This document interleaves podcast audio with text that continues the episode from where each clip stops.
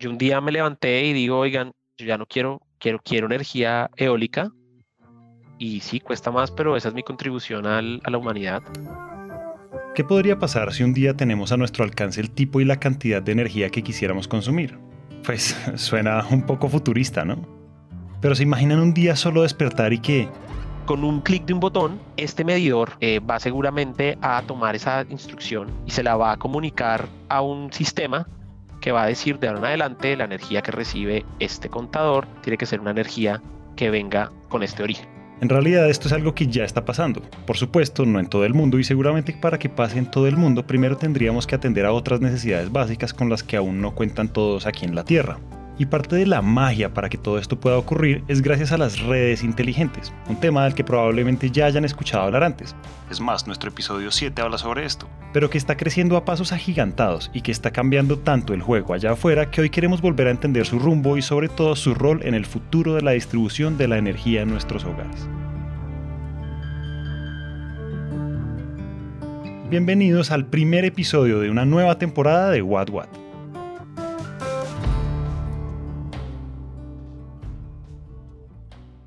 Hablemos sobre algunos de los dilemas a los que se enfrentan los ingenieros que terminan en este sector. Estudié ingeniería electrónica sin saber qué era. La motivación por la que muchos empiezan esta carrera es porque tienen cierta conexión con el mundo de la programación o algo similar alrededor de esta industria. Pero sin embargo es muy fácil perderse o no saber lo que se quiere al inicio. Sonaba muy interesante en el momento, pero nunca pensé que realmente eh, la transformación digital y todo esto que estamos viendo hoy tuviese que ver con eso. Pero antes de seguir hablando de este dilema, queremos que conozcan a Carlos Ortiz. Carlos no solo es ingeniero electrónico, conversando con él nos enteramos que también es músico y frente a esto, pues a uno se le vienen un montón de preguntas a la cabeza, como ¿por qué esta mezcla? ¿Cómo es que un músico terminó siendo ingeniero electrónico y cómo es que un ingeniero terminó siendo parte de la industria energética? Muy raro, ¿no? El caso es que las posibilidades eran infinitas cuando Carlos terminó su carrera. Era el 2007 y el mundo recién empezaba a despertar ese apetito por la tecnología las empresas ya empezaban a pensar en digitalizar sus procesos y servicios. Tal vez era el mejor momento para ser un ingeniero. Conseguí un trabajo y empecé a trabajar en, lo que hoy conocemos como sistemas de información, ¿no? principalmente en servicios. Y, empieza uno a conocer, bueno, qué es una empresa, empieza uno a escuchar eh, de temas de tecnología, te hablan de los servidores, te hablan de las aplicaciones, te hablan de la mesa de ayuda y todo era nuevo para mí. Y digamos que así inicié en el mundo de la tecnología. Y yo puedo decir que mi carrera, digamos, arranca en el mundo de la tecnología, pero nunca pensé ni entendía que iba a terminar en el mundo de la energía. Para Carlos no fueron las startups, no fue el diseño de sistemas eléctricos, ni tampoco la programación de computadoras o desarrollo de software. Se metió de frente en el sector privado y pasó por varias empresas de distintas industrias, desde grandes consultoras hasta empresas mineras con un sinsabor. Ese de nunca haber entendido por qué hacía lo que hacía. Sin embargo, los años y la vida lo llevaron al que hoy en día él considera fue su punto de inflexión. Terminé trabajando con Enel. Ahí fue donde realmente me apasioné y empecé a entender que esto era como una cadena, un gran sistema de sistemas en el que todo estaba conectado y tú necesitabas mover cosas de un punto a otro punto, ¿no? En este caso, pues, pues la energía, ¿no? Desde que se generaba hasta que la transmitías, hasta que la hacías llegar a la casa, la consumías. Y claro, muchas cosas de las que uno estudia empiezan como a, como a tener relación y empiezan como a, como a conectarse. Y creo que ese fue el momento clave. Ese fue el momento clave en que yo dije, oiga, esto, esto me gusta, eh, es demasiado interesante, es demasiado complejo. Y, y no es por desmeritar otras industrias, pero, pero creo que lo que se hace en el mundo de la energía es, es, es de admirar. ¿no? Yo, yo a veces siento que eso es como, como uno de los grandes pasos de la humanidad. Sí, estamos de acuerdo con Carlos en que fue uno de los grandes pasos que dimos, pero ¿no se han preguntado acaso cuánto tiempo llevamos dando este mismo paso? A lo que vamos es que han pasado un montón de años y seguimos usando la energía de la misma manera. Sabemos que está, que la usamos en nuestro trabajo y que al final del mes nos llega una factura y listo. Y acá me pregunto, ¿cuál debería ser ese siguiente paso?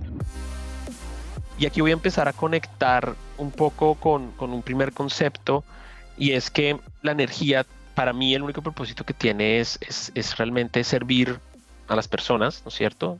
Pero la relación que tenemos nosotros con la energía es, yo creo que es muy injusta. Y es una injusticia que ocurre en ambos sentidos, ¿no? Hay una injusticia muy grande, como, como decía hace algunos momentos, y es gente que ni siquiera la tiene, cuando otros la desperdician. Y el problema que tiene esto, y, o, más bien cómo hacer esto, pues tiene una relación, una dependencia directa con lo que es la tecnología, ¿no? Y ahí aparecen muchos conceptos que necesitamos digitalizar, digamos, esa experiencia de cómo se consume la energía, pero nada de eso lo vamos a poder hacer si no sabemos cómo estamos consumiendo, ¿no es cierto? Y si no entendemos cómo las alternativas se van a, se van a comportar.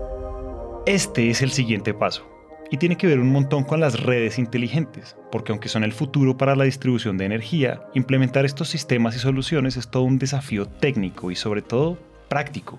Al final, la industria no tiene información suficiente en nuestro contexto de cómo se comportaría esto y cómo puedo yo actuar y cómo puedo yo establecer esa relación eh, en dos vías, ¿cierto?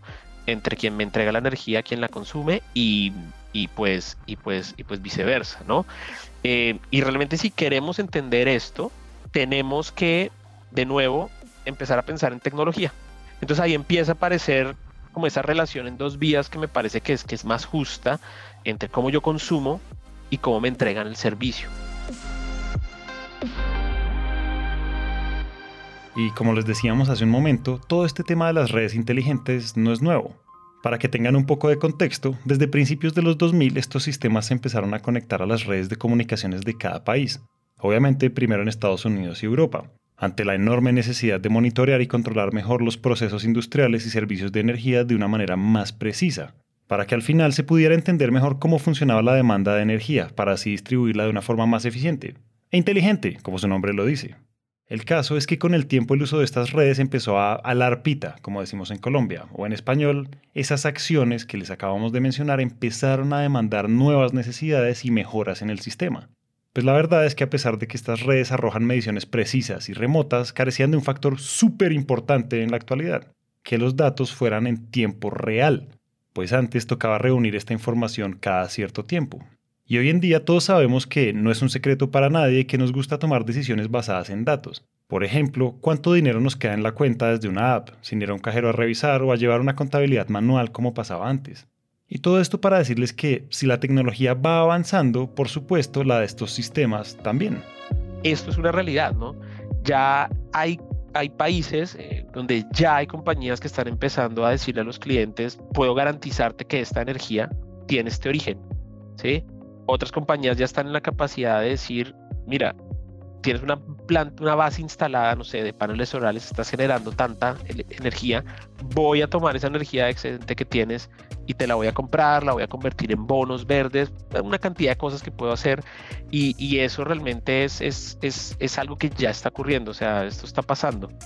Y este es el momento del episodio donde les contamos qué es lo que hace nuestro invitado y por qué está hoy con nosotros. Carlos es el director de BCG Platinum, una división del Boston Consulting Group, una consultora que construye e implementa plataformas, productos digitales y nuevas arquitecturas de la tecnología de la información para permitir una digitalización mucho más amplia, productiva y ágil en las diferentes industrias. O bueno, eso según la descripción de su página web. Y su rol consiste en buscar y desarrollar nuevas tecnologías y soluciones empresariales que impacten positivamente a los usuarios y empresas del sector energético, útiles y bienes de consumo, Ahora, tienen que saber que en el corazón de cada red inteligente está la infraestructura de medición avanzada, AMI, que proporciona información en tiempo real a través de medidores inteligentes a las empresas y usuarios de energía, siendo estos últimos, o sea, todos nosotros, los que vamos a desempeñar un papel vital para que este tipo de tecnologías tengan un mayor impacto. Como usuario, eh, nosotros no todos lo saben, pero la mayoría de las compañías en Colombia pueden darnos este servicio. Cada uno de nosotros puede, si quiere, adquirir, digamos, ese medidor inteligente y empezar a tener acceso a, a, la información que está ahí y obviamente esto va a ir acompañado de, una serie de aplicaciones, ¿no? Que ya variarán dependiendo de, quién es el, de quién es la empresa de energía que nos da el servicio, donde podremos tener mayor información o menos información.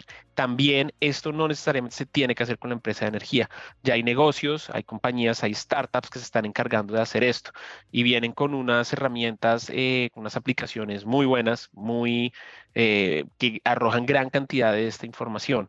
Em, si yo, por ejemplo, quiero ser un consumidor, ya todo eso está regulado, puedo también pedir y exigir tener un medidor de este estilo que me va a poder ver obviamente cuánto estoy entregando a la red, cuánto estoy consumiendo y va a ser mucho más fácil toda esa conversión y toda esa, transcripción de lo que está ocurriendo entre la energía que genero y la energía que, pues estoy consumiendo.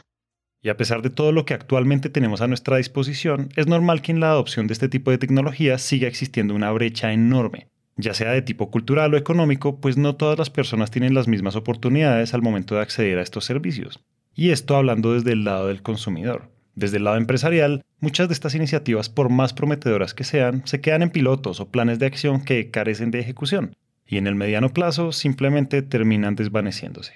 Es ahí cuando desde su rol, Carlos y BCG, más que brindar una consultoría, se vuelven unos habilitadores para que esto cambie.